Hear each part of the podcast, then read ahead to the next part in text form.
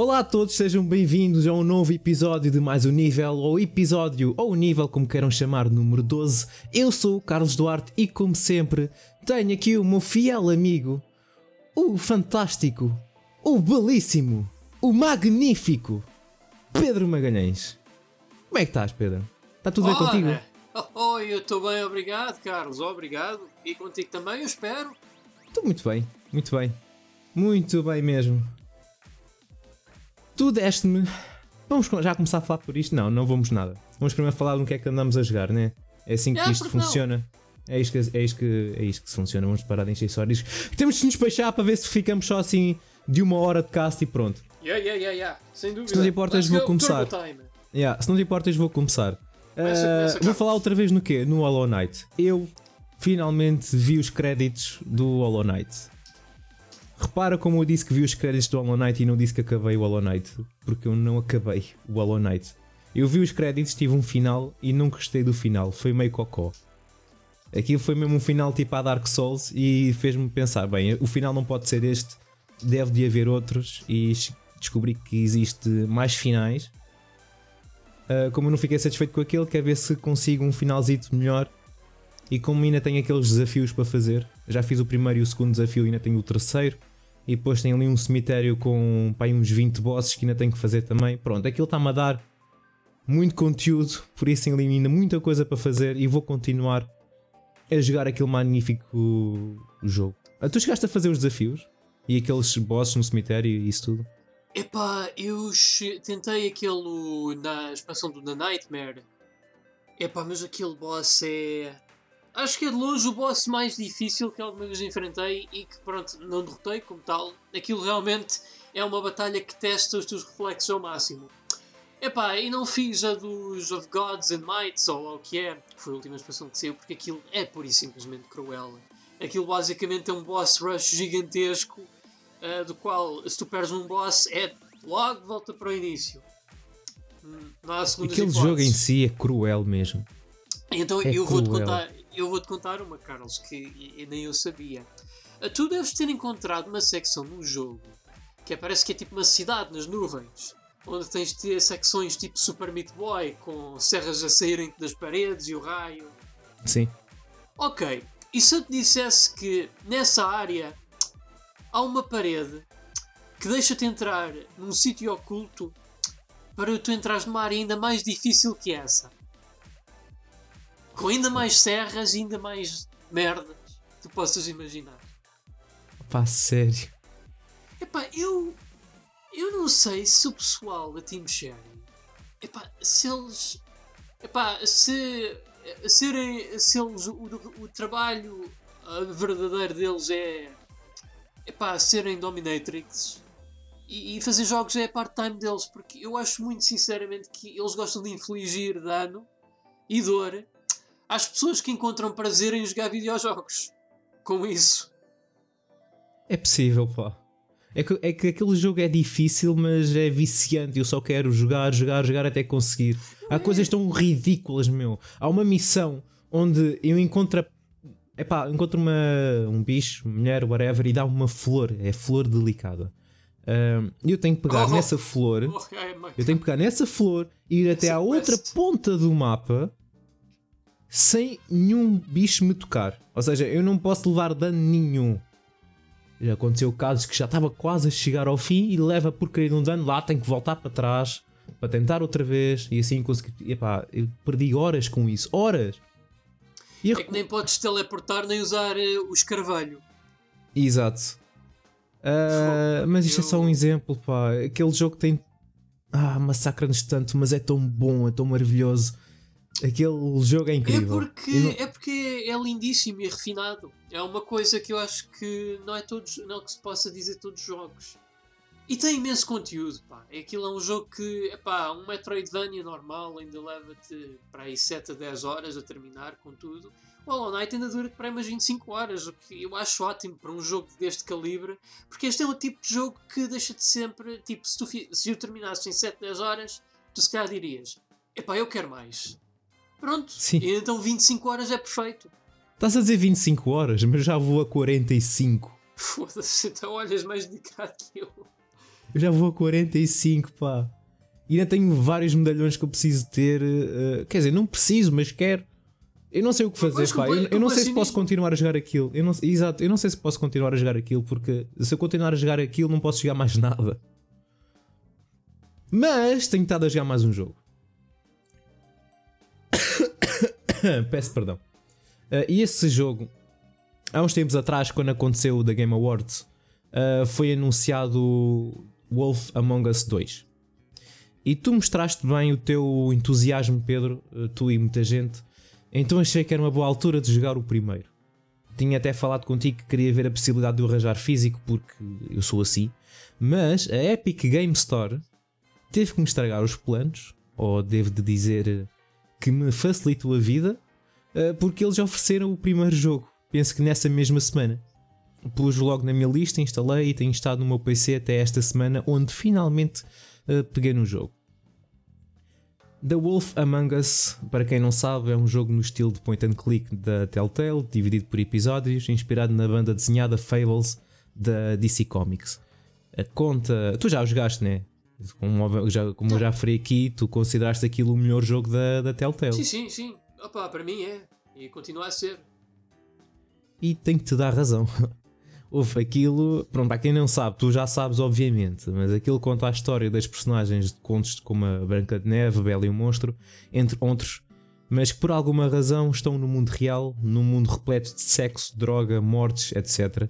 E joga-se com o Bigby, que é o lobo dessas histórias, o mesmo do Capuchinho Vermelho e os Três Porquinhos, e és o responsável por todas as decisões tomadas por ele.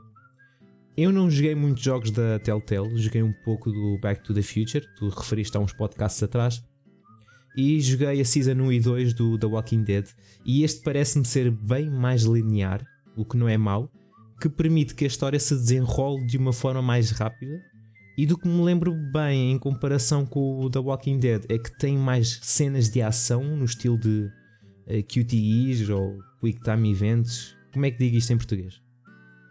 Ações feitas uh, rapidamente.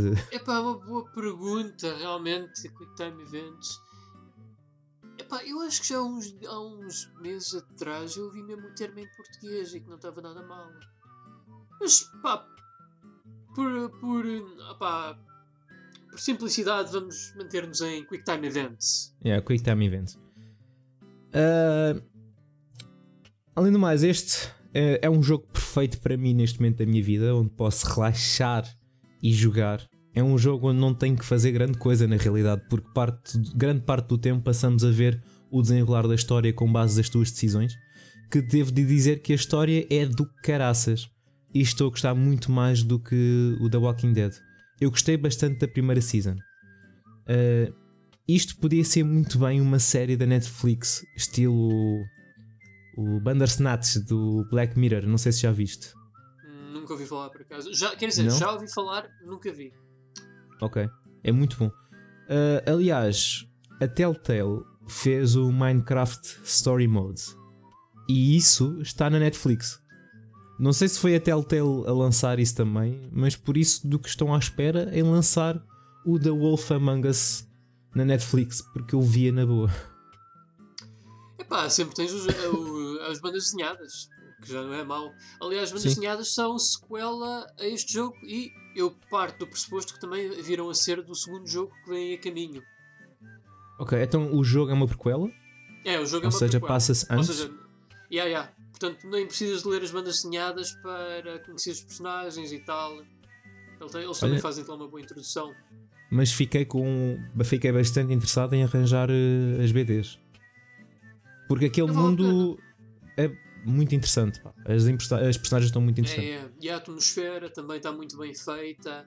Uh, gosto como eles pegam naquele conceito dos personagens dos contos de fadas é basicamente vêm para a vida real e adaptam-se lá na sua forma de ser, como o Bigby que se tornou num detetive, a, a Branca de Neve basicamente é a, a, a, administradora técnica lá do hotel onde vivem uh, todos os elementos da, dos contos de fadas.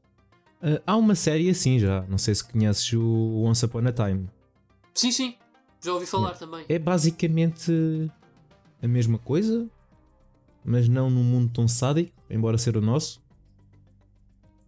Uh, é bom, eu por acaso comecei a ver, mas a Marisa ainda vi para aí 3 ou 4 temporadas, mas depois fiquei à espera da próxima e esqueci-me completamente que aquilo existia. uh, ouve, eu não vou falar nada em relação à história ou do que acontece, porque não quero spoiler ninguém, não quero spoiler nada, só vou dizer que realmente Pedro acredita em ti quando tu me disseste que este é o melhor trabalho da Telltale e estou ansioso pela Season 2 uh, que vai sair este ano, salvo o erro, não é? Eu espero bem que sim, pá. Sim. Espero bem que sim. Uh, eu ainda não acabei, estou para aí no. Acho que estou no quarto ou quinto. Não, eu devo estar no quarto capítulo. Quantos capítulos é que isto tem? É 5? Deve ser. Acho que é. Acho que é 5, é. Eu acho que é 5 ou 6, mas Bruno, não interessa. Eu estou no quarto ou no quinto capítulo. Uh, só sei que não estou muito longe de terminar. Posso, uh, posso dizer também que graficamente é um motor de jogo da Telltale, que muita gente conhece mas neste caso usam linhas grossas, cores sólidas e vibrantes, muitos detalhes, de forma a parecer uma banda desenhada onde realmente fizeram um excelente trabalho. No que toca à jogabilidade, uh, não espere grande coisa, é um jogo simples de point and click, onde se, se sobressai claramente uh, é mesmo uma narrativa. A história é mesmo do caraças. E pronto, isto foi o que eu joguei esta semana. Foi o da Wolf Among Us e o Hollow Knight, claro. E tu, Pedro, o que é que tens jogado? Olha, Carlos, eu por acaso uh, terminei precisamente ontem uh, um jogo uh, de terror.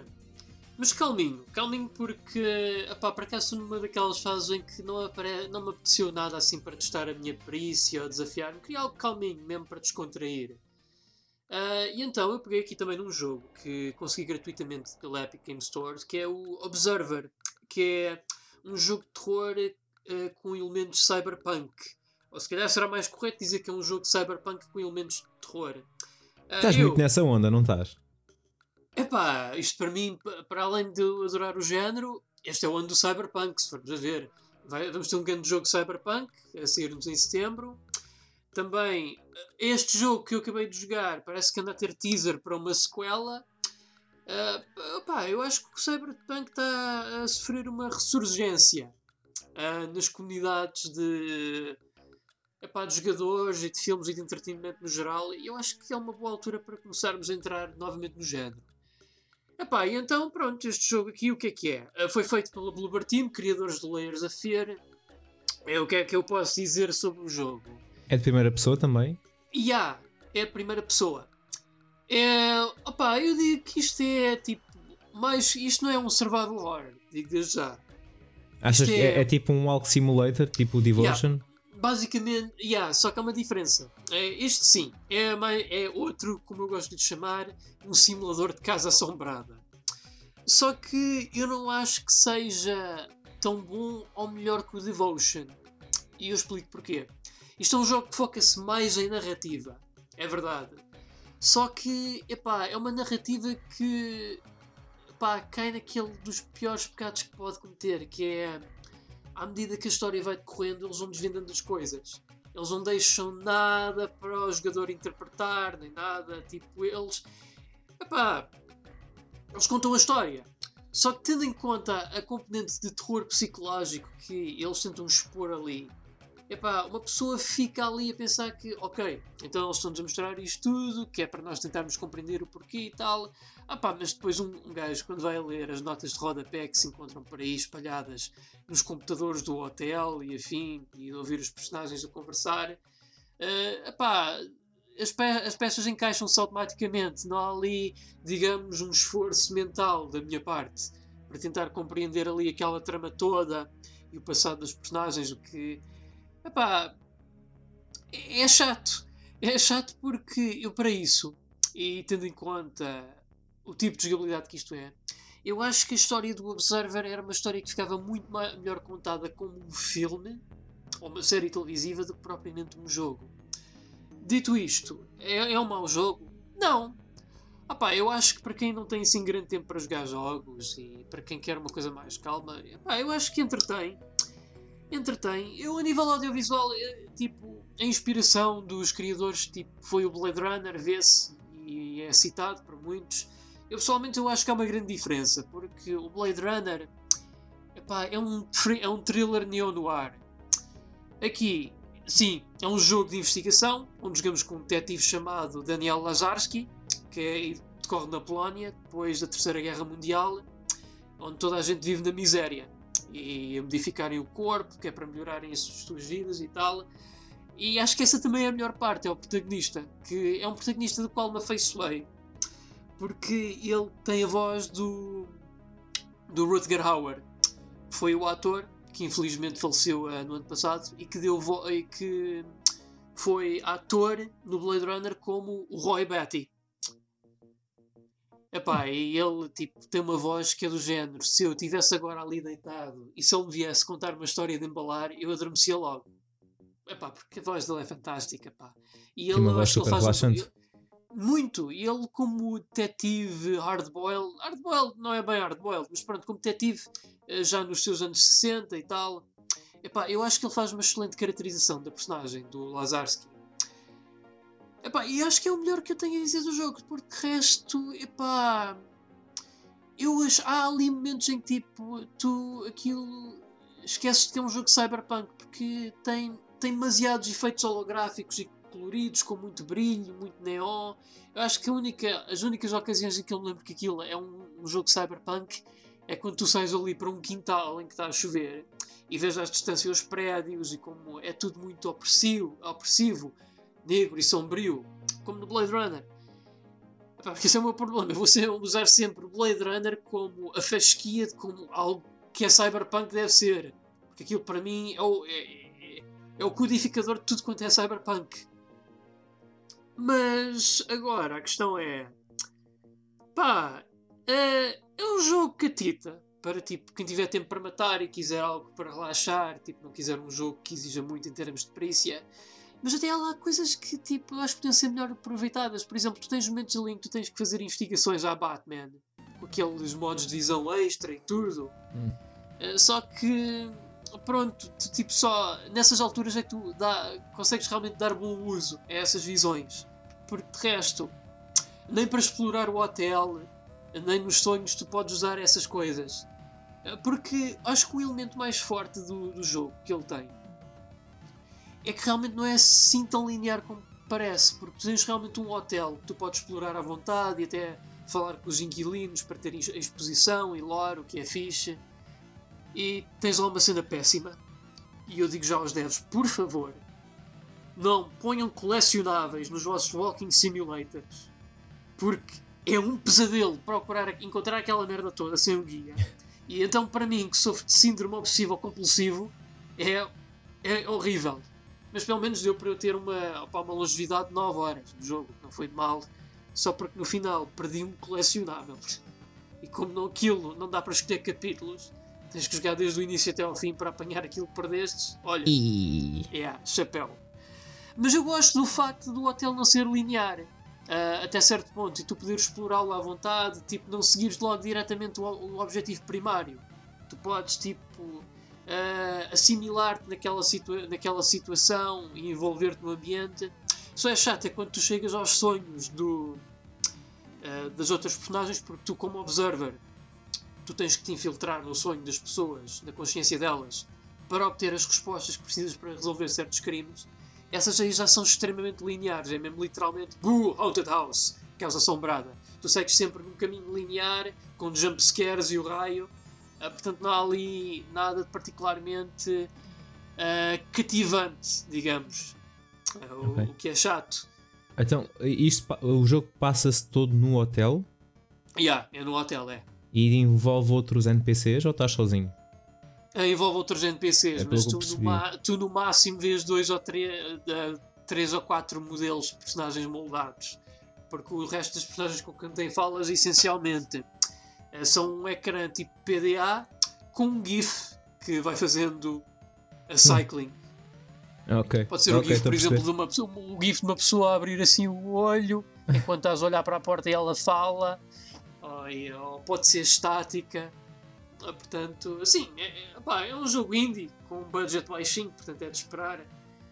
Okay. Ah, pá, existe ação no jogo?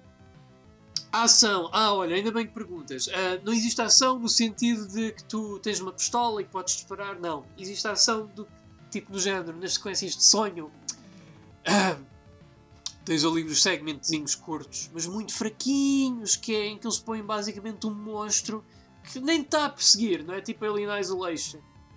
É, é um monstro que só está ali a fazer as suas rondas para ver se te apanha e ele mal te vê, tu não podes fugir dele e esconder-te. Ele, basicamente, se ele te vê, pronto, pumba, game over, parece hum. continue to continue e pronto, voltas a tentar aquele segmento. Uh, o que é chato, porque eu vou já dizer desde já que a trama deste jogo envolve um assassino e eu acho que teria sido um jogo, uma experiência muito mais cativante se esse assassino estivesse solto pelo hotel. E de facto ele está, só que tu nunca te cruzas com ele pelo hotel. Não é uma entidade que está sempre a perseguir-te. O que é chato, porque podíamos ter aqui uma experiência tipo Clock Tower uh, até bastante cativante, que eu teria gostado. Portanto, é assim. É. Opá, eu, nas boas palavras do meu irmão mais velho, o, o Observer é um daqueles jogos que infelizmente cai naquele patamar do que hoje em dia não basta ser um, jogo ser bom, tem de ser uh, fantástico. Pá, fantástico, não. Epá, é basicamente. É, It's not good enough for a game to be good. It needs to be great. Eu, eu, eu acho que a tradução de great para português não é fantástico, mas eu acho que estou a fazer perceber a ideia. Sim, estás. E também está aí o problema, pá. É que para mim um jogo. Eu, eu tenho dois jogos de terror. Eu, eu adoro Survival Horrors. E para mim, um jogo de Survival Horror é aquele jogo em que tu não tens como defender e estás sempre sob ameaça de algo do qual estás numa tensão constante porque se te deparares com esse mal, o mais provável é que, na maior das hipóteses, a tua vida termina ali. E então eu uso como os dois melhores exemplos de Posso dizer um deles? Podes, podes. É o Clock Tower. Pois é. Pronto, qual é o outro? É o Alien Isolation. Ah, boa, ok. Okay. É, não, porque Resident Evil, atenção, Resident Evil é survival horror, mas é com foco mais orientado para a ação Sim, para resource razão. management. O que também é muito bom, é muito bom porque se tu ficares sem munição e sem outros métodos de defesa, tu praticamente tens ali uma situação que estás mesmo à rasquinha. Mas eu gosto mais do terror que é, uh, digamos, incutido em jogos como Alien Isolation e Clock Tower, precisamente porque é verdadeiramente terror tu estás numa situação em que tu, como jogador, tu não tens poder, não tens como defender. Tudo o que podes fazer é fugir, esconder-te e rezar pela tua vida. Epá, eu, epá, e é isto que os jogos como o Observer me chamam a atenção. É que, para mim, eu volto a dizer que o Amnesia da Dark Descent foi a pior coisa que podia ter acontecido aos jogos de terror. Porque agora, os devs basicamente só fazem jogos de terror assim. Não fazem jogos de terror em que realmente uh, tornem o jogador numa pessoa proativa na sua sobrevivência. Porque não põem lá nenhuma ameaça constante, em primeiro lugar. Tu na amnésia não tem uma ameaça constante? Uh, não, não, não, não. Tens, está scriptada. Ah, sim. Está é, tá scriptada, não, não, tipo, não, é, não, é, não é no género. Ficas no hub lá, sentado a apreciar a vista e tipo, começa a tocar uma música, epá, está a vir aí o assassino. Não. Aquilo, o assassino tem momentos pré-determinados em que ele pode surgir e depois de se ir embora, nunca mais volta. Podes andar ali naquelas salinhas à vontade que ele já não vai aparecer mais. Ah, pá, é, isso que me, é, é isso que me chateia. Chateia-me porque ou, ou, os indie devs ou, ou o público-alvo está demasiado. gosta de. Epá, não sei. Não sei, mas para mim, simuladores de casas assombradas, para mim, não são jogos de terror. Eu, se eu quiser um simulador de casa assombrada, não preciso de um simulador vou a um sítio que tem uma casa assombrada e pronto. Pago os bilhetes para lá entrar e vou-me divertir. Opa, tu me lembraste de um jogo que eu me esqueci do nome. Uh, que é tipo uma... Diz isto. Sim. É um jogo tipo é fofinho, mas é assustador. Uh, uh, Spooky's House of Jumpscares. Exatamente. Eu por acaso gostava de jogar, por acaso gostava eu de também. jogar isso. Falam bem. Mas eu digo uma coisa, eu acho que o jogo como um Observer é um jogo que para mim seria uma experiência fantástica, pelo menos, se tivesse um modo VR, que não tem. E até nem sei se este teaser que agora a Bluebird Team está a fazer se é realmente para uma sequela ou se é para uma versão VR do primeiro jogo. Seria interessante, pá. Porque eu digo, estes jogos de simulação de casa assombrada, uh, da forma como eles são, pá, para mim são opérrimos. Mas se nos forem apresentados como opção de realidade virtual, aí sim acho que já há bastante valor a dar-lhes e a aproveitar deles. Bom, andam aí a, a, passar rumores que a Sony está a trabalhar num jogo de terror. Ah, pá, Deus queira que seja o Siren. Ah, pá, e, e mesmo que não seja o Siren, pá, se for enviar. Mas que é o Hideo Kojima a fazer esse jogo. Pá, ele está a fazer um jogo de terror. Ah, não tinha pensado nisso. Hum. Vamos a ver. Vamos a ver mesmo. Com o dinheiro todo que ele ganhou com o Death Stranding, uh, ele podia ir mais independente, ele próprio sozinho fazer. Não sei, não sei. Não, ele, com uma entrevista com o Yoji Shinkawa, já teve a dizer que eles querem expandir para tudo: manga, anime, filmes. Eles basicamente querem fazer ali uma cena multimídia. Sim. Pedro, jogaste mais alguma coisa? Não, foi só ah, isso. Sério, não, não jogaste mais nada. Epá, não, não, não, não, não foi só isso. Eu estava à espera de um jogo estranho esta semana. Epá, não. Eu, eu, eu por acaso estou a ver bastantes em saldos na Steam, mas eu quero evitar gastar dinheiro agora nos saldos da Steam. E da GOG também. também. Mas sim, vi jogos esquisitos que gostava de jogar, vejo. E, e, pelo menos estes parecem ter qualidade, ao contrário de alguns que eu já falei atrás. Qualidade. Bem. Tu deste-me um trabalhinho de casa. Queres-me dar, queres-me dizer, ou queres-me dizer a mim e a toda a gente a ouvir qual era esse trabalho de casa? Claro, claro. Teria muito gosto.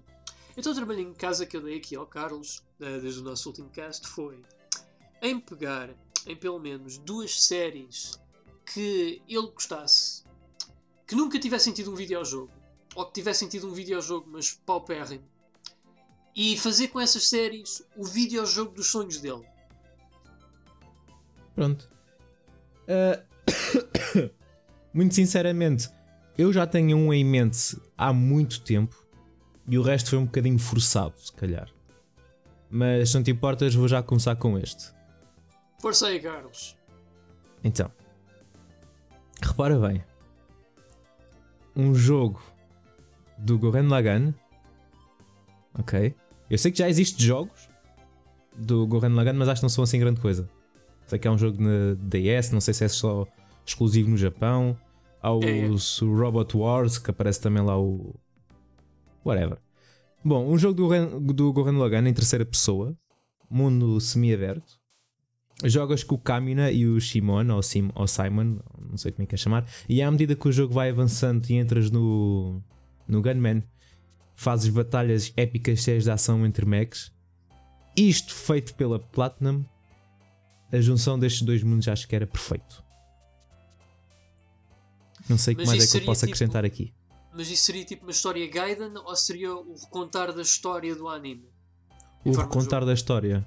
Portanto, a tua ideia, no, no, de certa forma, é, no fundo, o Dragon Ball Z Kakarot, mas versão Gurren Lagann. Sim. Sim. É, Podemos dizer isso. Uma, yeah. Isso parece yeah. uma ótima ideia. Eu gosto. Ainda mais feita pela Platinum. Essa aí é que é a parte mais importante, porque já há muito tempo que ando a pensar a junção da Trigger. Eu sei que não era a Trigger na altura, era a Gainax que trabalhou no Gurren Lagann, mas eu, há muito tempo que ando a pensar na junção da, do Trigger, da Trigger e mais Platinum. Eu acho mas, que esses dois funcionavam muito bem. Não é porque é porque a Trigger no fundo é a Platinum Games dos anime tu olhas para um anime deles e tu às vezes e tu pensas, epá, isto está tão cheio de ação e fluidez que isto epá, a Capcom, a, a Capcom, a Platinum havia de fazer um jogo com estes gajos. Aliás, eu estou a ver estes gajos num bar a divertirem-se enquanto bebem uns quantos copinhos juntos. garantidamente. É, é como se fossem duas companhias que fossem feitas uma para a outra, às vezes. Muitas vezes eu penso assim. Eu acho um crime.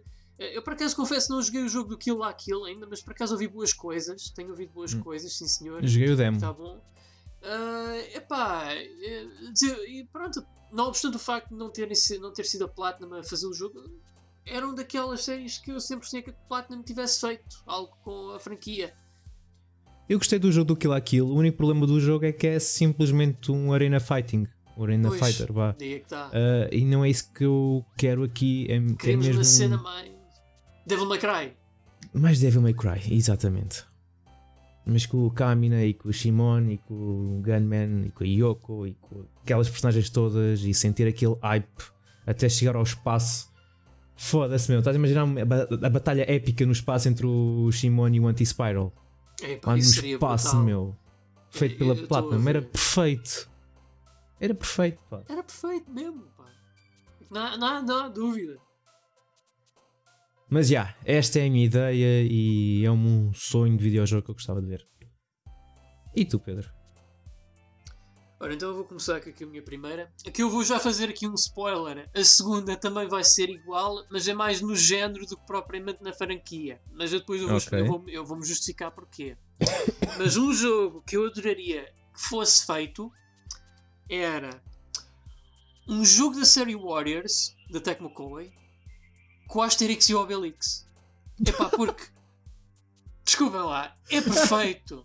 É, é, é, é, perfeito. É, tipo, para quem não tiver situado, Ai, a, a, a, série Warriors da Tecmo Koei é tipo um, um jogo beat'em up em 3D, onde literalmente vocês têm uh, centenas de inimigos em vosso redor e vocês são uma única personagem a dar pancada de uma carrada delas. Uh, estes jogos começaram com a série Dynasty, em que basicamente tentam recontar ali uma antiga história chinesa. que do. Epá, não estou bem situado na história, mas tem a ver com uma época da história chinesa, com os turbões amarelos e qualquer coisa da dinastia chinesa. Pronto, envolve guerreiros chineses. Era numa época de guerra da China, há muitos anos atrás.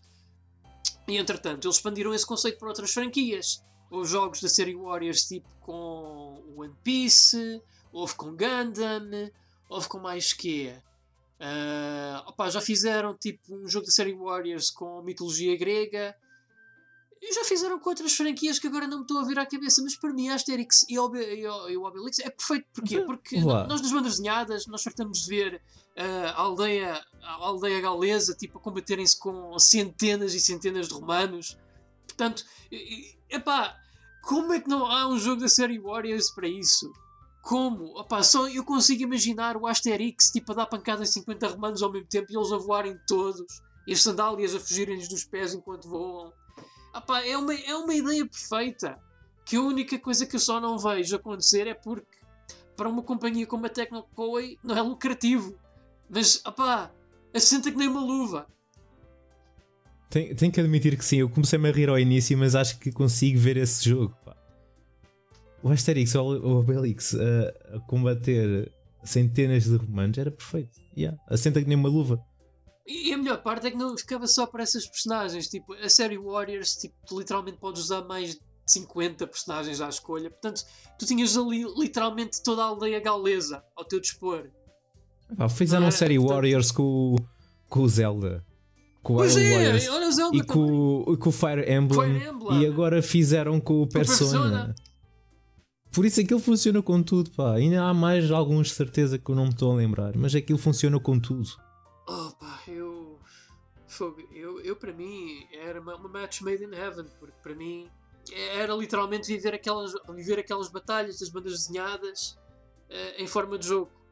Ah pá, porque há muitos bons jogos do Asterix, é verdade, mas é pá, a maior parte são plataformas, alguns têm elementos beat 'em up, mas são muito mais condensados, tipo, não tens as centenas de romanos. Uh, pá, mas eu acho que algo nesta escala era, seria perfeito para a série. Pá, mas. Bem, é assim. Nunca digas nunca, porque. Há uns 20 anos atrás a Konami fez um jogo de arcada com Asterix, portanto. portanto Acho que devias vender que... essa ideia. Epá, é, é, eu e não só. Eu por acaso eu, eu, eu quis pesquisar porque opa, quis ver se mais alguém tinha tido a mesma ideia que eu. E não é que há pessoal no Reset Era e no Diogaf também diziam o mesmo. Opá, eu. Será que eu tenho. Será que é possível começarmos a montar. A termos de começar a montar Kickstarters para os devs fazerem destes jogos? Pá, porque se tiver de ser, eu sei que é triste, mas eu dou o meu dinheiro só para que aconteça. Agora estava a pensar, a franquia Asterix e Obelix sentado muito embaixo, tipo, nunca não, mais é, não, vi alguma coisa. Ainda fazem livros, acho que ainda há pouco tempo saiu um novo livro. Não, tudo bem, é mas assim, eu estou a falar mesmo na televisão, cinema, jogos.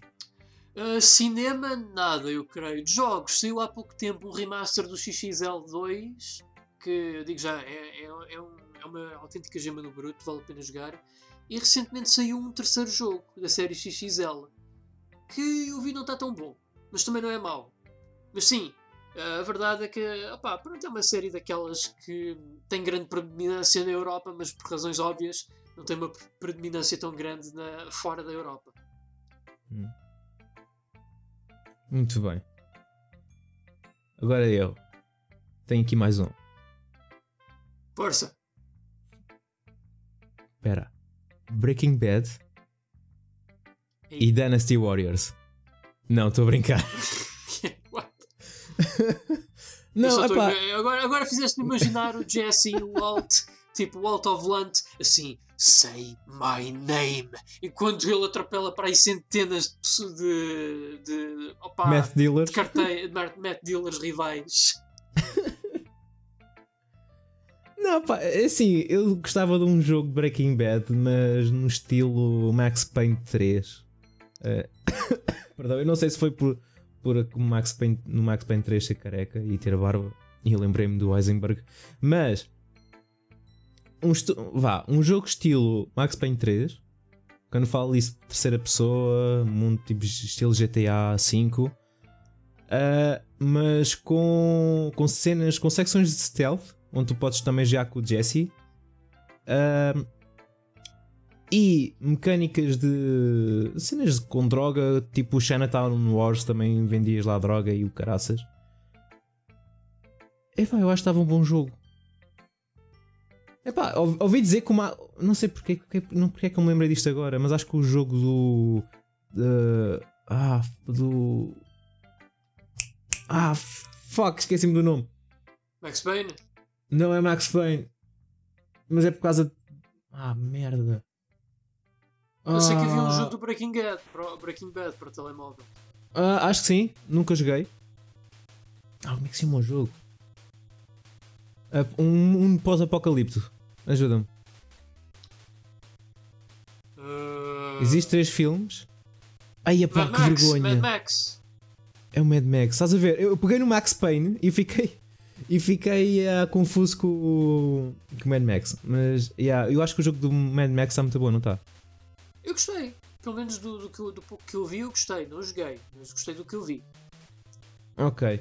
Pronto. Isso significa que conseguem pegar em filmes e fazer um jogo maravilhoso. Eu acho que conseguiam pegar nisto também. Assim com o estilo de GTA, Max Payne 3, eu acho que conseguiam fazer um jogo bacana com secções de stealth. Tipo o Metal Gear Solid 5. Não sei, isto também é um jogo de sonho, não é? Eu quero isto. Pronto, acabou aqui a conversa. Epá, Imaginas confesso... isto, Pedro? Eu por acaso consigo imaginar um jogo do, do Breaking Bad com elementos de ação-aventura. Epá, mas há só que há uma cena. É que. Só uma pergunta, Carlos. Este teu jogo seria uma sequela a tudo o que se passou na série ou seria tipo uma side story? Uma side story. Ok. Epá, a minha cena é que tanto o Walt como o Jesse não têm exatamente grande experiência de combate. Essa é que é a, a cena. Portanto, eu acho que isso tornaria as cenas de ação talvez. Epá, é. Eu estou a ver onde tu queres chegar, mas eu acho que assim, do passarem estas duas personagens para personagens com pouca experiência de combate para pessoas que efetivamente podem se tornarem autênticos badasses nas mãos de um jogador, epá, é um bocado. Não sei explicar. Eu gosto da ideia, gosto da ideia de um jogo tipo GTA, onde realmente. Eu acho que aí o, o, stealth podia ser aprimorado, sim, para algumas secções, mas eu acho que a ação eu estou a vê-la mais, mas é no género como as concessões, tipo em perseguições de carro, onde tu andarias ao tiroteio e se calhar uh, as miras faziam um bocadinho de swaying, uh, ali estariam a ondular, mesmo okay. para frisar aquela inexperiência em combate que tanto o Walt como o Jesse têm. Então, e se for mesmo como o, como o do GTA V e conseguir jogar com vários personagens? Para além do Jesse, uh, imagina, pegavas no Jesse e fazias secções de, de stealth, pegavas no Eisenberg que era com secções de droga e comunicação, etc. E pegavas no, no velho, que eu esqueci-me do nome, que era um badass, que era com para secções de tiros, que trabalhava ah, com Trabalhava com o dono dos, El, Ponho, dos El Ponhos Hermanos, não era? Não era ele que era guarda-costas do fundo do El Ponhos Hermanos? Ele era guarda-costas dele? E, Se calhar era. Eu, eu, acho que era, era, era. Eu pensava que trabalhava com o, com o Sol, pá. Eu acho que eles tinham uma certa afiliação, sim, mas no fundo quem acabava por uh, receber o ganha-pão dele. Uh, do... Era o gajo do Paulo Hermanos. Acho que tens razão, yeah. era o Gus. Acho que é o Gus que ele era se chama. Era o Gus, o Gus, sim, sim. Yeah. Mas pronto, jogavas com vários personagens, ou seja, este gajo jogava mais com secções de ação, aquele secções de stealth. Fazer assim uma jogatana. Não, mas é uma ideia cativante, é. Ah, pá, Onde provavelmente que... iria ser uma merda, mas gostava disso, mas bom. Epá, mas, mas há potencial aí para um jogo que tenha tanta carne no elemento de jogabilidade como narrativa, Carlos. Eu acho que sim. Eu acho que desde que tenhas um bom escritor a bordo e uma equipa que realmente sabe bom game design, tens tudo para fazer um, um jogo baseado numa franquia licenciada. Ah e mesmo que não seja, ah mesmo que fosse um jogo double A, às vezes, costuma-se dizer less is more. Às vezes, ao tentarmos fazer demasiado, acaba por nos sair o tiro pela culatra.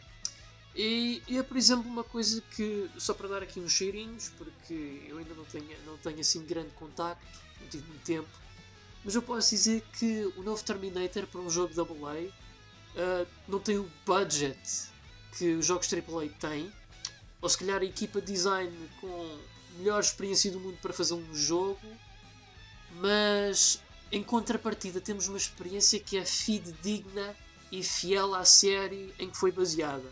Eu acho que, mesmo que houvesse ali umas falhas técnicas pelo meio, desde que esse jogo fosse fiel à série que tenta representar, era mais que perfeito. Mas estás a falar do novo jogo que saiu, certo? Sim, sim, aquele do. Epá. Eu não me lembro Resistance, Resistance, Resistance. Sim. Ele tem bom aspecto até. Eu estive a ver uh, também uma análise do Jim and Lives, aquilo realmente está. É, é, pronto, está a ser. Está a ser. Está a receber críticas não muito positivas de, dos jornalistas, mas isto é eu tenho uma teoria da conspiração. Para já, os jornalistas, quando é para dar bons scores, são pagos. Segundo, a maior parte do jornalismo uh, dos videojogos é anglo-saxónico. Portanto, e, portanto, só aí há uma grande, um grande foco americano no jornalismo de videojogos. Portanto, há ali. Uh, uh, há que ter em conta que o povo americano tem expectativas e gostos que se vão depois muitas vezes refletir nas análises que eles fazem em relação aos, aos jogos que analisam. E depois, uh, pá, é, hoje em dia a comunidade de videojogos nunca está satisfeita com nada. Na minha opinião. É triste, mas é verdade. Portanto, só esses três problemas somados fazem com que estes jogos mais pequenos, mas que brilham por aquilo que tentam fazer, que não é tudo, pá, é, é triste vê-los falharem. Mas pronto. É, infelizmente essa é a realidade. Tem que viver. Yep. Pedro, resta-te um jogo. Então, sendo assim, é um jogo estilo Warriors também, não é? Também, também. Hum. Este aqui, uh, eu vou, só vou dizer antes de mais que era um jogo que eu gostava de que existisse, mas eu vou só spoiler aqui que há uns, há uns anos atrás Uh, a revista Famitsu, que é uma revista de videojogos japonesa, fez um poll onde queria que os seus leitores votassem quais as séries de videojogos e anime das quais vocês gostariam que fossem adaptadas num jogo da série Warriors. Ora, dos videojogos, em primeiro lugar, vou fazer aqui uma pesquisa rápida.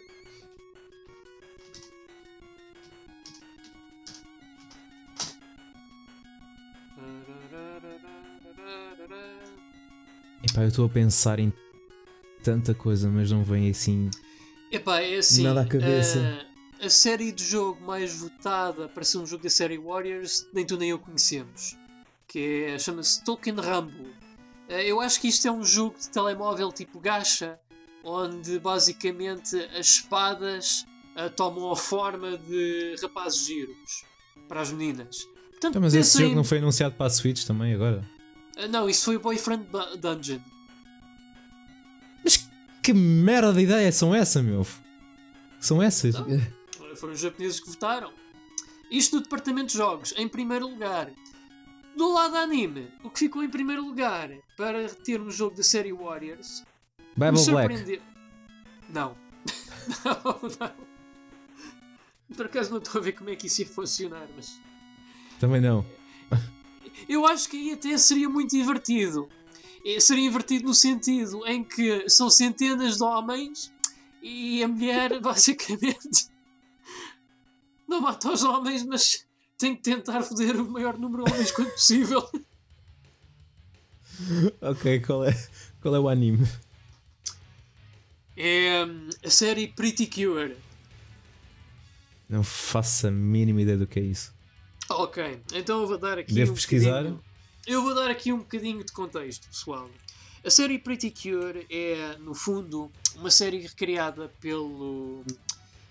Por um grupo de animadores com o pseudónimo de Izumi Todo. Uh, tu, Carlos, tu deverás conhecê-los por trabalhos que nós já assistimos no canal Panda, como a Doremi e a Nádia. E esta é a criação mais recente deles, que tornou-se na cash cow da Toei. A Toei, a mesma Toei que nos traz os desenhos animados de Dragon Ball e da Sailor Moon. E no fundo serve como um sucessor espiritual da Sailor Moon, só que é, como é que eu ia te explicar, tem ali um toque mais pós-modernista do que a maior parte das séries Magical Girl. É, é fomentado por um público mais jovem da Sailor Moon, enquanto que a série Sailor Moon era uma série que estava mais orientada para raparigas jovens, aqui é mesmo rapariga já ainda na pré-adolescência. Só que pronto, isto como uma grande parte das séries, é, é uma série que tornou-se popular o suficiente para ter eh, o que eu gosto de chegar, o seguimento de uma brigada de testosterona. Uma brigada de testosterona, no fundo, é aquela brigada de pessoal do sexo masculino que eh, gosta de um produto que efetivamente foi concebido para uma audiência do sexo feminino e, neste caso com uma idade inferior àquela do sexo masculino que, que a vê. Agora, aqui vêm duas perguntas que vocês devem estar a perguntar. Ah, mas antes de passar para elas, eu vou dizer que já vi a primeira série, curti, acho que é engraçado para o que é. Estou na segunda, que até estou a gostar ainda mais. E agora vocês estão. Que, cada, isto já vai para aí. É uma série que já tem 15 anos para aí. Já tem para aí 7 gerações de Pretty Cures. Eu acho que já vai no total de 700 episódios, se juntarmos. É, estava, a ver, estava a ver isso agora exatamente no Wikipedia. E 700 agora, episódios. Vocês devem estar a perguntar: número 1, um, porquê que um gajo de 30 anos está a ver uma série destas? Número 2, porquê que um gajo de 30 anos está a ver uma série destas? Eu, eu vou-me justificar com duas coisas. Número 1, um, Walt Disney uma vez disse vocês não podem fazer os vossos desenhos animados orientados para as crianças, senão vocês esqueçam, não vão conseguir nada. Porquê? Porque os adultos, ao fim e ao cabo, são crianças, mas crescidas. E o que vai dar o meu ponto número 2. Há boi adultos que veem cenas da Disney, desenhos animados e afins. E não há mal nenhum nisso. Eu acho que os desenhos animados da Disney são bons tanto para crianças como para adultos. E eu anime digo exatamente o mesmo. Pessoal, acho que, acho que é tudo aceitável para todos. Eu acho que sim, por exemplo, é inaceitável pormos crianças a ver Bible Black. Mas não é inaceitável pormos adultos a ver Pretty Cure. Acho que não há mal nenhum nisso. Ah pá, eu, pronto. Ah, naturalmente, a ideia cativou-me em ver a série. Aliás, eu disse logo, se isto se tornar realidade, porque a ideia funciona tão bem, eu vou maratonar a série Pretty Cure. Mas não tive pachorra. Quero já maratonar esta porra, porque estou a gostar e o caralho. Mas é assim, o conceito basicamente é, na primeira série, uh, temos o nosso monstro da semana e temos duas raparigas que se transformam para combater com pancada esses monstros e os vilões. Portanto, basicamente aqui não, não deixa muito, a imaginação não deixa muito a desejar. Basicamente é pormos estas jovens todas uh, nos seus fatos de Magical Girl a combater contra centenas de inimigos e pronto. Baus, baus, pardais ao já está feito aí o conceito. Opa, e, Epá, não é verdade. Tipo, cada Precure tem ataques mesmo específicos, tem ataques de magia, de corpo a corpo. Funciona perfeitamente. Não é por nada que os japoneses disseram que eles querem que esta seja a série que seja adaptada num jogo de estilo Warriors. E já agora aproveito para dizer, já tivemos jogos na série Precure. Dois para o Game Boy Advance, que são, eram jogos de plataformas, e um para a Nintendo DS, que era um beat'em up de estilo Final Fight. Só é chato, é que depois disso os paizinhos vieram-se queixar que Ah, não, isto é muito violento para os nossos meninos e meninas, portanto queremos ser uma coisa que seja mais pacífica. E então o que é que aconteceu é que agora, pronto. Nesse tom de voz, lembro-me disso. Os, os jogos da série Pretty Cure, no fundo, agora são é tudo mini-jogos estilo WarioWare para fazer bolinhos, fazer vestidos e o caralho. Está Portanto, aqui um jogo para a Wii. Aí a capa Portanto, do jogo da Wii tem tanta personagem, meu. É, é, acho que esse é baseado na, na série Hug 2. É, acho que é do Hug to Precure. Que foi a série passada. É, foi a série passada. Não, não, não, a série passada não. A série passada foi Star Twinkle Precure. A Act 2 veio, veio, antes. Sim, uh, yeah, e depois cada série tem os seus motivos. Há uma série que é com a temática das bruxas, outra que é de pastelaria. Uh, esta Hug é abraços e a que passou agora, Star, era com extraterrestres.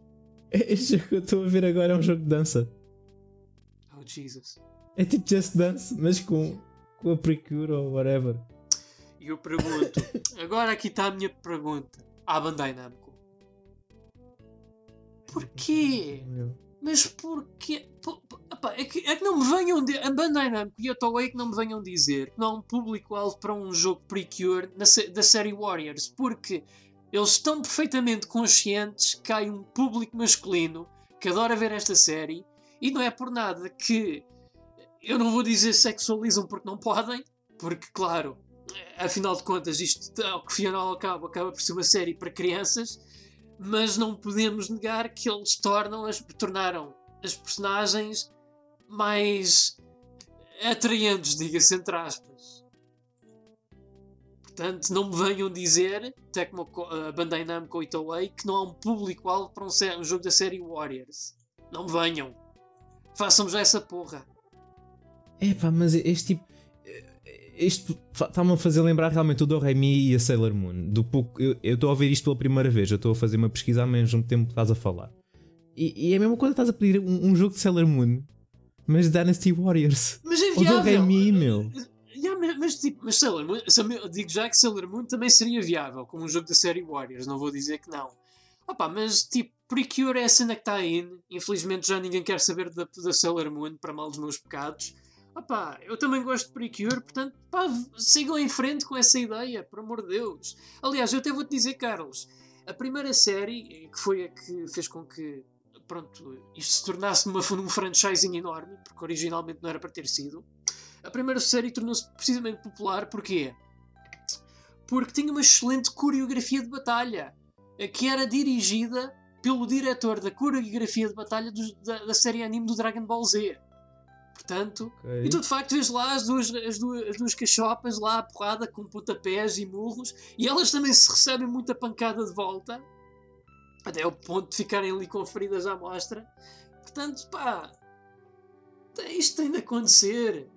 Aliás, há mais probabilidades disto acontecer do que um Asterix Musou ou Asterix Warriors. Uh, tu, viste o jogo, tu viste o jogo da Nintendo Switch? Eu estou a olhar para ele agora. Vi, vi, vi, vi. Vi. Isto parece um belo cagalhão, Pedro. Eu sei, eu sei, é isso que me entristece, porque já houve jogos melhores da série Precure. Mas isso existe porque os paizinhos não queriam jogos de luta, nem nada, com os personagens. Eles, eu estou a ver uma rapariga a lutar um gigante. Yeah, mas isso não, não se compara com o que já foi feito anteriormente. Sim, yeah. os dois jogos do Game Boy Advance e da DS que eu falei também eram grandes espingarda, mas eram jogos de ação catitas e que faziam sentido com o espírito da série. Agora, pá, estes mini-jogos para cachopas e tudo, opá, eu compreendo, mas tipo, opá, eu volto a dizer, há um público-alvo para isto. E, e, os votos demonstram, os votos da Famitsu. Ok, e, e, seria fácil encontrar para aí centenas de monstros para eles batalharem? Yeah, basicamente mistura, misturem os monstros todos, toda a série, tipo, façam ali um metagame eh, com todas as Precures. Não é impossível, porque há vários filmes da série Precure em que são precisamente crossovers com os Precures de cada geração. Tantas até que os filmes mais recentes começaram a emitir algumas Precures. Sim, porque o, o contador das Precures acho que já, já chegou, já, já ter chegado às centenas, por esta altura. Em 700 episódios, acredito. Ok. É muito interessante, não estava nada à espera disto. Uh, queres uh, referir mais algum jogo? Eu posso só dizer assim por alto. Eu pensei em. Tipo, eu pensei num jogo da Guerra dos Tronos, mas que não fosse um jogo da Telltale e que não fosse um cagalhão. Porque existe Olha, um é... jogo de RPG de Game, de Game of Thrones que acho que não é lá grande espingarda. Uh, por acaso existe, tecnicamente, mas não se chama Game of Thrones. Chama-se chama, chama Suicoden, que é o que tu aconteceria ah. se, tu, se tu enfiasses o Pokémon e o Game of Thrones numa batedeira. E é fenomenal. Suicoden, ok. Eu já ouvi falar, mas nunca joguei. Ah, pá, vale a pena. Só é pena que não dá fácil acesso das tuas mãos, porque não, não existem sistemas modernos, porque é uma série da Konami, de que nós vamos falar daqui um bocadinho. Mas acho que sim, não existe para, para, na Steam o Suicoden 1 e 2. Não, não existe. Eu muito nem o isso. 3, nem o 4, nem o 5, nem os Suicogaidens, nem o, sim, nem o Suicoden Tier Case, nem o Suicoden que é tipo Yu-Gi-Oh!, nem o Suicoden da PSP. Não. não. Infelizmente. Infelizmente não. Está tudo preso em sistemas antigos que não estão ao fácil acesso das pessoas. Quer dizer, se calhar okay. com o PSN. Sim, na, através da PSN talvez consigas um e o 2 e já, já é muito bom. Ok. Resto... Isto é um bocado isto é um bocado batota, mas também gostava de ver um jogo onde se passasse no mundo real. Tipo, imagina o Fight Simulator com aqueles gráficos ultra realistas uhum. e tipo GTA andas pela cidade só a fazer caca. Eu acho que isso é um sonho de qualquer um. Eu curtia isso, mas com o setting tipo em Lisboa. É, por exemplo. Por exemplo. Curtiria isso imenso. Era, acho que era das coisas que eu mais curtia. Aliás, eu estou a dizer isto, eu estou a dizer isto, mas existe mais ou menos isso. Havia um jogo que era o Midtown Madness, acho que era isso. Que era um jogo de carros Existia, por exemplo, o Midtown Madness São Francisco e, tu, e aquilo passava-se mesmo na cidade, na cidade de São Francisco, ou, ou, tentava imitar a cidade de São Francisco, mas posso estar enganado. Este jogo diz alguma coisa? Epá, eu já ouvi falar em Midtown Madness, mas não me recordo de ter visto vídeos ou assim. Eu habitualmente, quando envolvo a carros, eu. A não ser que seja Initial D, eu não, não me chama muito pela minha atenção. Muito bem. E com isto já estamos a chegar a uma hora. E com isto já estamos a chegar a uma hora.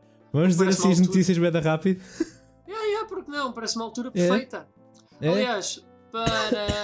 Eu até diria, Carlos, uh, estando aqui a ver no nosso apanhado, uh, eu gostaria de começar primeiro por dizer que, em termos de. Espera, notícias... passa a vinheta das notícias! Ui!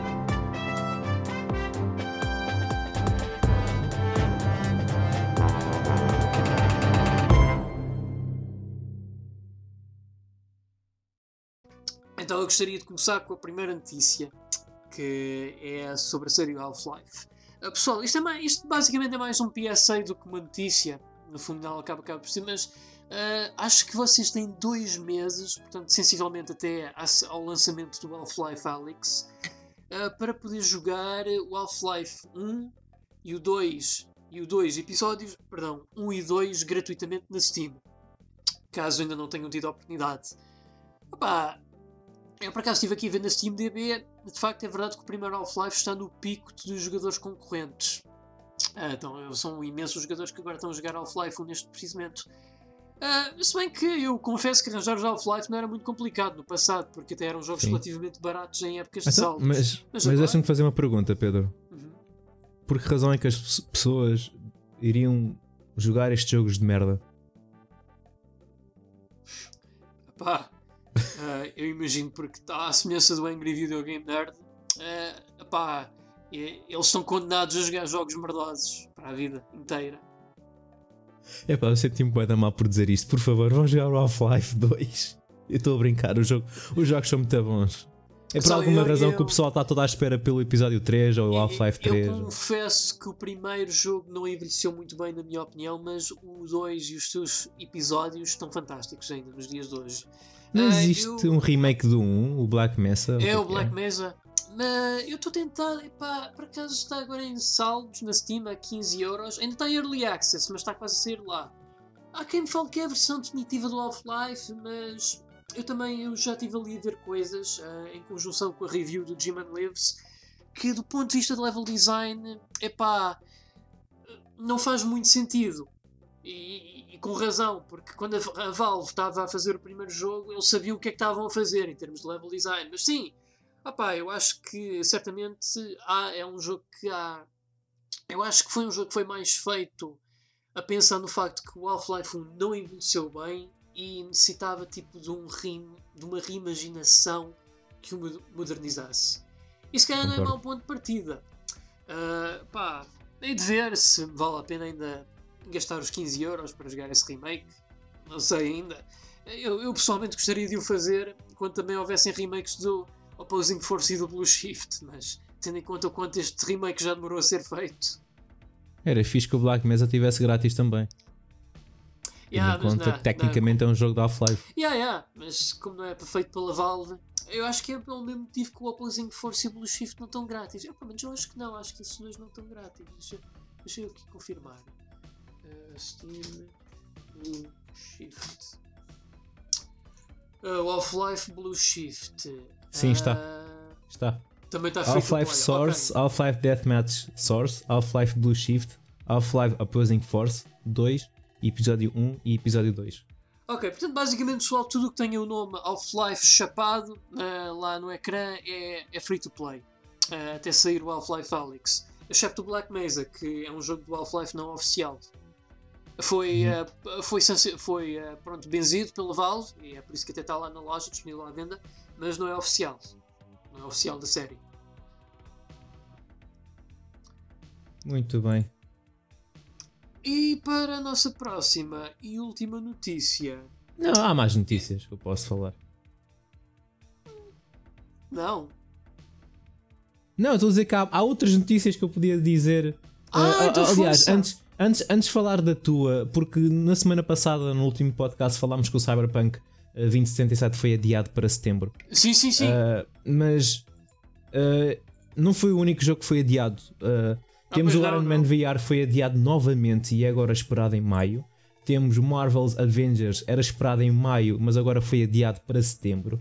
Temos o Final Fantasy VII, que foi adiado para abril. Também não foi assim muito, mas foi. Pedro, na tua opinião, isto aqui foi coincidência? ou o que é que aconteceu? 2. e o Dying Light 2, 2 esqueci-me desse. Esqueci-me desse. Para um, ainda não sabe uh, para quando. Não disseram nenhuma data. Epá, eu coincidência. Epá, eu até queria dizer que isto tem ali algo a ver com o, o, com o lançamento dos consoles da próxima geração que se está a aproximar. Mas não faz Eu também sentido. acho que sim. Epá, por um lado não faz muito sentido porque se assim fosse, eu acho que faria mais sentido eles adiarem estes jogos todos lá para épocas do Natal. Uh, até porque, uh, deduzindo que estas próximas consolas sejam retrocompatíveis, o pessoal pode comprar os jogos à mesma e corrê-los na consola, mas por outro lado também são capazes de reeditá-los mesmo próprios para a PlayStation 5 e a Xbox Então, mas isso pode ser resolvido com patches, como o Xbox One X. Sim, sim, também. Por outro lado, para alguns estarem a ser lançados em abril, eu não sei se isto terá algo relacionado com os anos fiscais lá da indústria. Não sei se é alguma coisa a nível de logística, se não. Não sei, o único que foi adiado para abril foi o Final, Final Fantasy VII. E também foi, acho que foi uma. Quê? Acho que não chegou a um mês. Supostamente o jogo ia ser adiado. É, o jogo supostamente ia ser lançado a dia 3 de março, salvo erro. 3 de março, eu posso estar enganado, mas era em março. É, é isso, era 3 de março. E agora vai sair dia 10 de abril. Pronto, foi uma diferença de, de um mesito. Não é muito. Carlos, vamos apostar 20 euros em como o Resident Evil 3 vai ser adiado. Não! O quê? Não! Eu espero bem que não. Eu espero bem que não, mas conhecendo a sorte da vida da minha. Não, não, não mas porquê estás a dizer isso? Nem pensar. Epá, eu espero bem que não, mas eu estou a ver tanto jogo a ser adiado que. Opá, dá mau presságio. Yeah, mas a maior parte dos jogos não quer saber. Ah, pá, espero bem que não. Bom, Uh, qual era a notícia que ias dizer agora? Ou a seguir? Uh, não há mais nada que queiras falar? Notícias? Uh, tenho.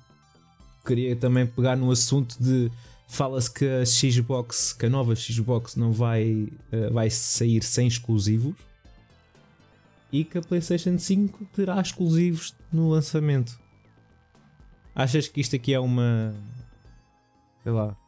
Epá, um tiro no sei. pé para a Microsoft não, ou não? Não sei, pá. Eu, mas é assim. Mas só que uh, a Microsoft tem uma grande vantagem sobre a Sony uma coisa.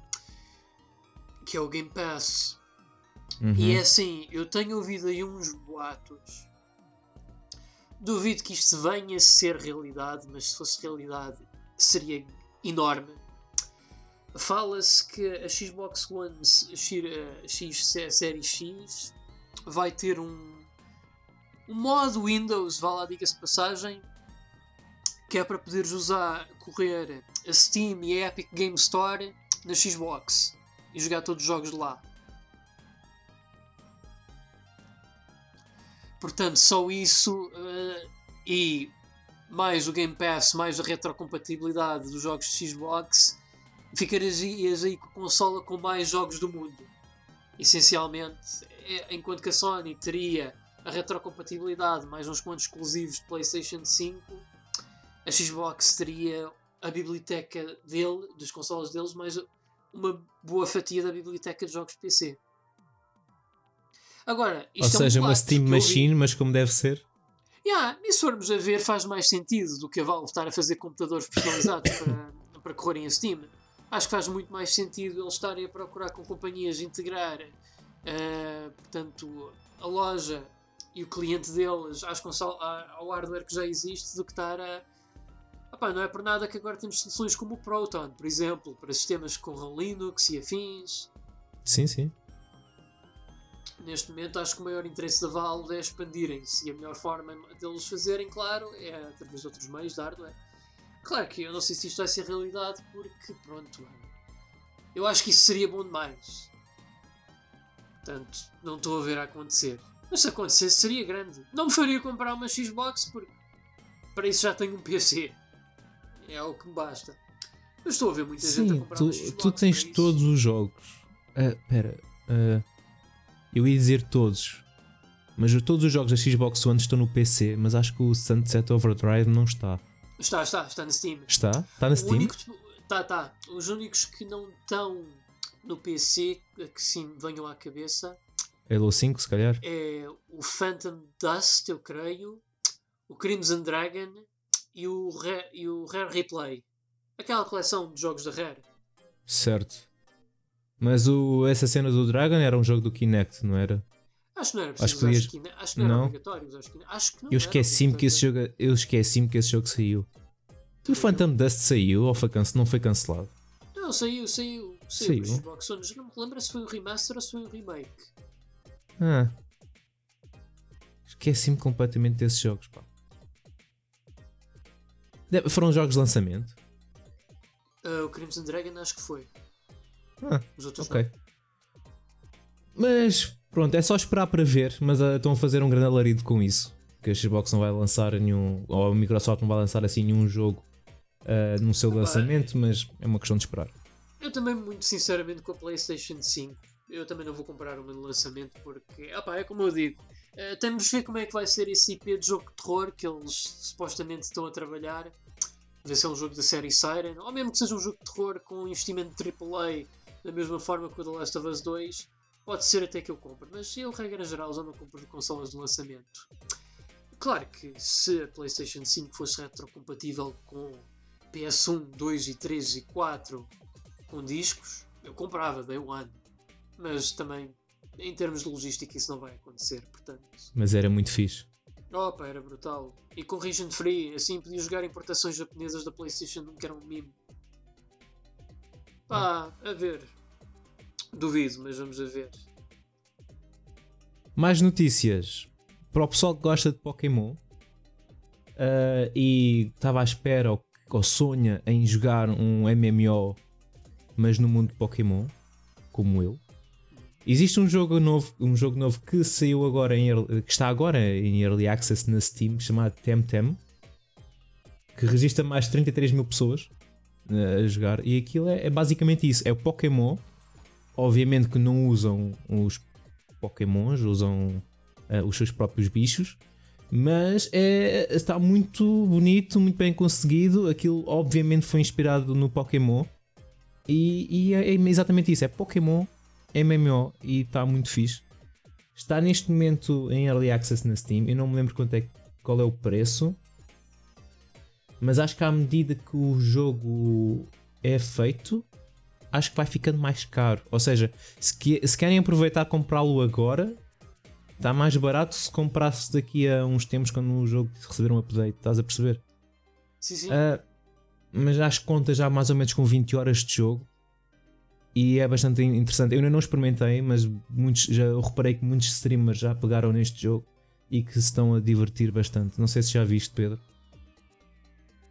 Opa, eu tenho visto esse jogo a ter uma grande word of mouth, digamos assim, passagem. Tem sido muito falado por aí na net.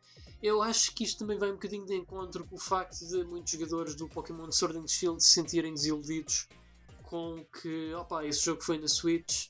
Portanto, não me surpreende muito ver muita gente aqui a desenrolar o tapete vermelho para este Temtem.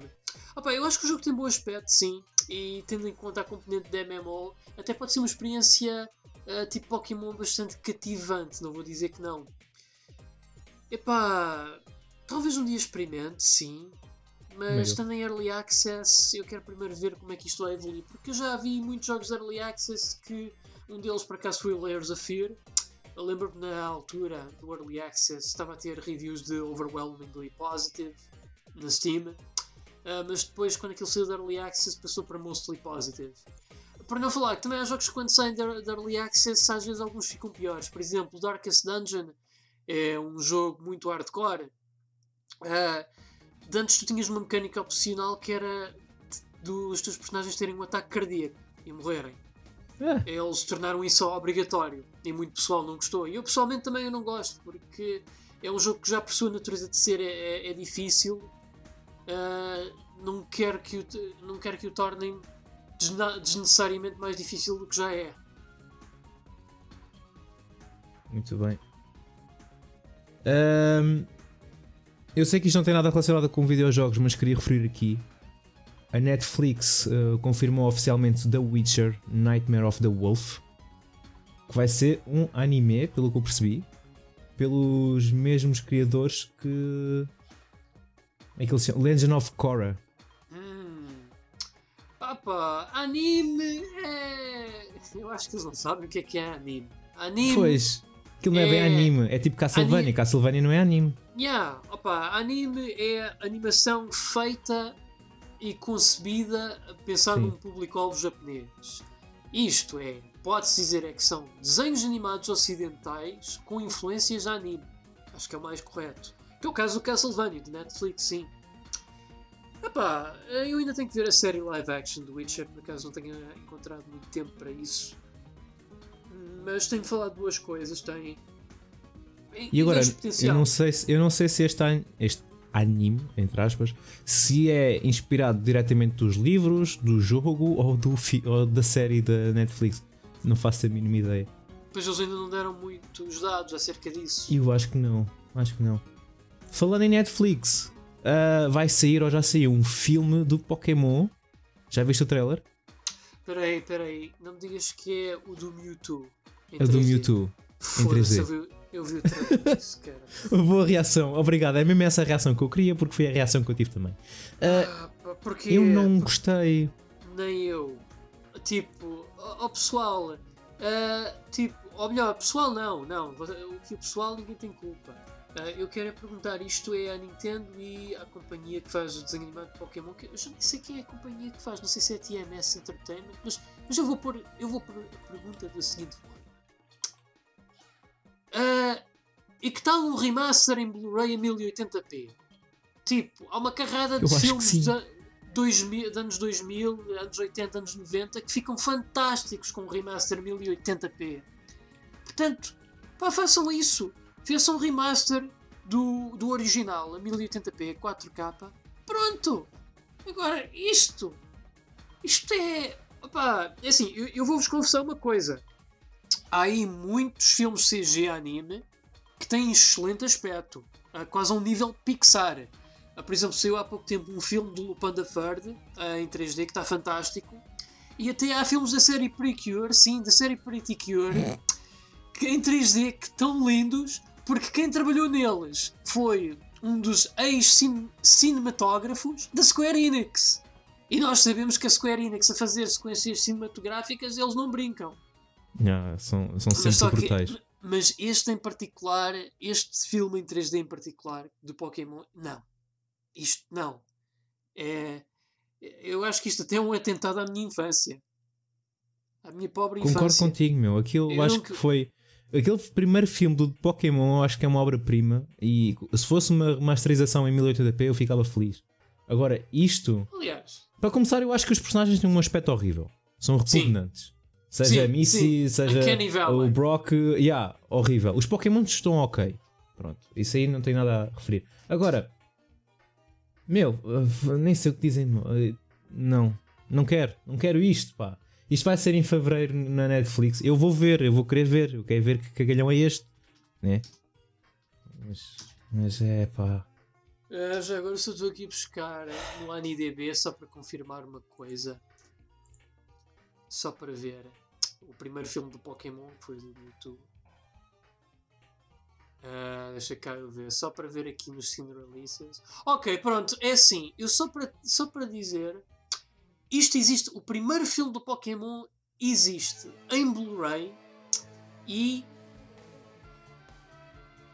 Ok, está remasterizado a 720p. Mas ainda assim. É ok. É ainda assim é pronto. perfeitamente ok. Eh, não havia necessidade de fazerem remake do primeiro filme. Os primeiros filmes estavam como está. Não há necessidade nenhuma de estarem a fazer. Tipo, esta, esta que é yeah, isto? Acho que não havia necessidade. O que é isto? Não. Pronto. Uh, mas sabes o que é que tem bom aspecto? O quê? Uh, Captain Tsubasa Rise of the New Champions. Rise of New Champions para a PlayStation 4, PC, Nintendo Switch Pá, aquele jogo tá um, tem um aspecto yeah, incrível. Opa, yeah, yeah, opa, eu sendo uma das pessoas que não aprecia muito futebol e cresceu a ver o Oliver e Benji, eu, opa, naturalmente que eu não vou querer deixar de jogar isto, eu tenho que jogar isto. Eu acho que isto, atrevo-me a dizer que é o jogo de, de, do Oliver e Benji, de, de, de, o jogo de sonho de muita gente, do Oliver e Benji. Assim, nós cá em Portugal, e certamente muitos de vós vão saber, isto, o Oliver e Benji no Japão é conhecido como Katsun Tsubasa, mas pronto como provavelmente cá em Portugal ninguém ia perceber. Epá, eu, eu, acho que eu acho que o pessoal cá teria de ser muito estúpido para não perceber o que é que Capitão Tsubasa quer dizer. mas, mas pronto, pronto. É, é aquela evisceração à 4Kids que nós conhecemos em que eles tornam os personagens japoneses em ocidentais, trocam. Ah, pois é, tu deves te lembrar, Carlos, é quando o, o filme do, ainda falando do filme do Pokémon, quando o Brock comia ali um onigiri e ele dizia: hum, Estes bolinhos de arroz estão tão bons. yeah. Sim, porque aparentemente, fora, aparentemente toda a gente fora do Japão é ignorante do que é que o Japão é. Mas voltando ao, ao Captain Tsubasa, sim, sim, uh, muito entusiasmado com isso. Uh, pelo menos eu estive a ver vídeos do gameplay. Uh, Parece-me ser bastante entusiasmante, muita ação. Eu acho que era realmente aquele tipo de dinamismo e over the topness que eu precisava num jogo de futebol. Yeah. Também eu.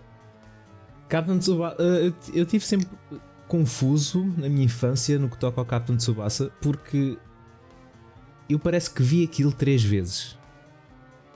Porque acho que. Não sei se te lembras, mas eu, eu vi no canal Panda. Acho que na altura chamava-se Super Campeões. Ah, sim, foi sim. Animado, que foi animado por um estúdio. Depois parece que vi na TVI que já não era Super Campeões, era Oliver e, Oliver Benji, Benji. Que a história que era exatamente a mesma, mas animado de forma diferente. E depois mais à frente voltei a ver. Uh, já não era Super Campeões nem Oliver e Benji, era outra coisa. Mas estava animado epá, com uma imagem mais em alta definição, definição, com cenas em CG e tudo mas parece que foi animado três vezes. Consegues me confirmar isso? Uh, então eu se calhar vou tentar explicar, Carlos, o que é que se passa aqui. Uh, em, entre 1983 e 1986, estou aqui a ver no Relation Graph do AniDB, houve uma série chamada Captain Tsubasa, animada pela TV Tokyo. Uh, e depois teve uma versão alternativa entre 2001 e 2002 de 52 episódios. A primeira série tinha 128. Esta aqui de 2001 uh, foi animada pela Madhouse e a Group TAC. O que é okay, capaz de explicar, ser o super campeão. Portanto, é capaz de explicar as diferenças de animação. Ok, esse aí, aliás, esse aí devia de ser aquele que até tinha a bola oficial do Mundial de 2002. Pá, difícil de dizer, mas, é, mas acredito que seja. Acredito que seja, porque se este começou em 2001 e terminou, uh, portanto, a dia 6 de outubro de 2002, é, é, bem, é, é bem possível que seja.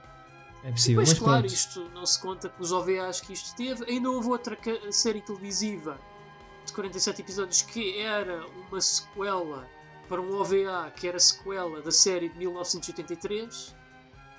E pronto, e depois. Ah, e parece que houve outra série televisiva que foi feita pela David Productions entre 2018 e 2019 de 52 episódios. Oh, essa não fazia ideia, esse não vi nada. Yeah. Ok. Pronto, isto aqui era só um à parte, não queria prolongar muito mais sobre isto. Uh, acho que não tenho mais nada, não tenho mais nenhuma notícia que queira frisar. Pensei em falar sobre o Project Mara, não sei se tu viste, que era um projeto da Ninja Theory. Ah, sim, sim. Uh, queriam explorar novas formas de contar histórias. Mas como não temos muita informação sobre isso e só temos assim um pequeno trailer, pronto, fico por aqui. E então, essa tal noticiazinha. Pedro. Ora. Uh, podemos pedir ao Pirâmide Vermelha para puxar a alavanca, por favor? Ok, Pedro. Aqui vai.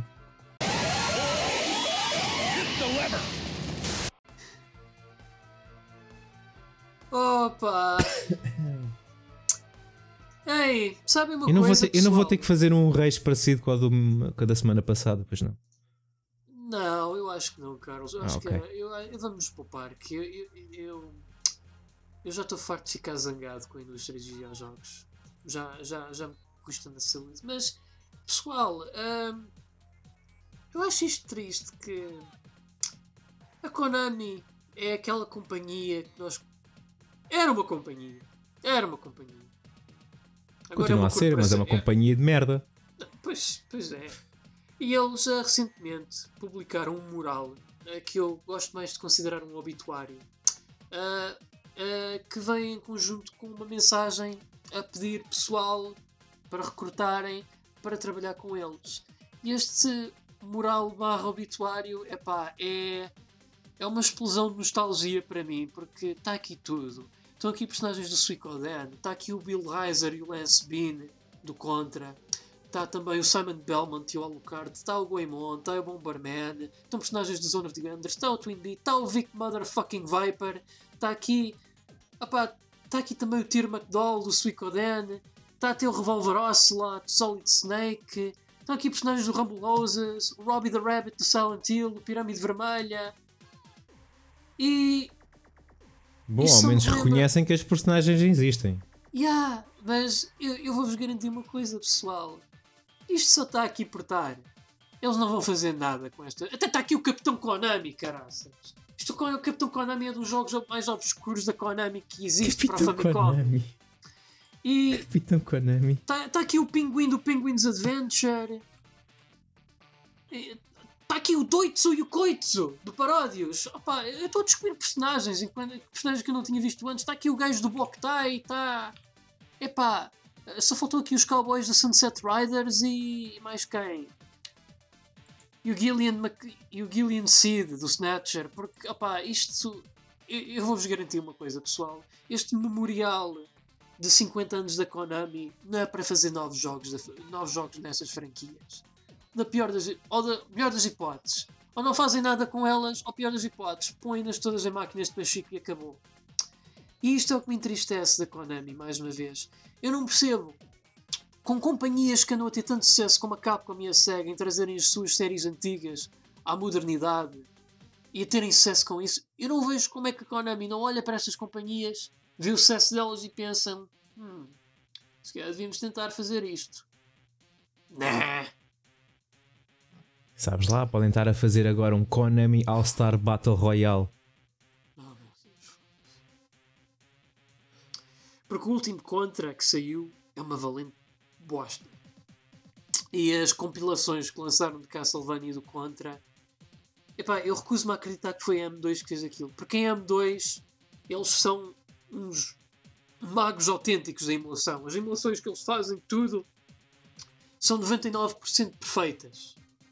E aquelas coleções têm imensos problemas de lag, de flicker gráfico e o raio, e problemas de sons. Eu, eu recuso-me a acreditar que aquelas coleções for, for, foram feitas pela M2. E eu espero muito bem quando chegar o, o meu PC Engine Mini, que também está a ser feito pela M2, eu espero bem que aquilo realmente tenha sido feito pela M2, porque, pá, fogo. Que castigo fiz eu ao mundo para que Konami, a Konami se tornasse neste monstro? Ah, Pedro, não fiques assim. Vai correr tudo bem. Vai, vai. Vão sair dois jogos Silent Hill maravilhosos. É tão a Konami vai como... dar a volta. É tão, maravilhosos como todos aqueles que saíram depois do Silent Hill 4. Ainda, alguém se Ainda aqui alguém se lembra do Silent Hill Book, Book of Shadows, pessoal? Ou Book of Memories, ou lá como chamava? Vocês sabem, aquele de Vita, feito pela Way Forward, que é um jogo estilo Diablo. Alguém se lembra disso? Eu só me lembrei disso ontem. Eu só me lembrei ontem que isso existia. Não falando mal da Way Forward, que eu gosto mal deles, eh, eu gosto bem deles, mas tipo. Eu digo Carlos, eu vi esses boatos de Silent Hill. Um que é supostamente vai ser um soft reboot e outro um jogo estilo Telltale, mas eu digo. Yeah. Silent Hill só é bem feito por quem realmente compreende. E quem compreende Silent Hill é alguém que é japonês, tem realmente boa experiência com jogos de terror, ou é o Hideo Kojima. Portanto, eu não estou muito entusiasmado. Eu acho que Konami, depois do que se viu com o Contra e com o Bomberman, porque apesar de não ser um mau jogo, opa, é um jogo que tem um budget muito fraquinho. Eu acho que a Konami. Era um remake, tá... não era? O novo Bomberman era no fundo um reboot. Ok. Sério. Mas, yeah. A Konami é a Konami a Konami é o pior do caso. Ah, enfim. Bem, mas temos que sempre acabar o podcast num tom deprimente. Opa! Uh, yeah, não queria, mas. Ah, pera, pera, então eu vou dar aqui, eu vou dar, eu vou dar aqui uma notícia boa que tem a ver com a Konami, por acaso. Duas bo... Não, por acaso não, não sei se são duas, se são uma. Enfim, sei que uma ou mais almas caridosas fizeram um grande favor à comunidade dos videojogos. Goemon 2 e Goemon 3, jogos exclusivos para a Super Famicom, foram finalmente traduzidos para inglês e são jogos fantásticos que merecem ser jogados. E eles estão a trabalhar numa relocalização do primeiro jogo da série Goemon para a Super Nintendo, que saiu no Ocidente, e também estão a trabalhar numa tradução do 4. Portanto, meus senhores, e quando sair o primeiro e o quarto traduzidos, eu vou fazer uma super maratona de Goemon. Eu até se calhar venho aqui para o cast com uma pintura de Kabuki, toda branca e com lábios vermelhos e fazer. Bom, fica prometido então. Uh, eu não me vou esquecer disso, disto. E eu vou ficar à espera que essas traduções saiam para tu fazeres o que prometeste neste momento. Prepara-te, Carlos, para pôr o efeito sonoro a tocar do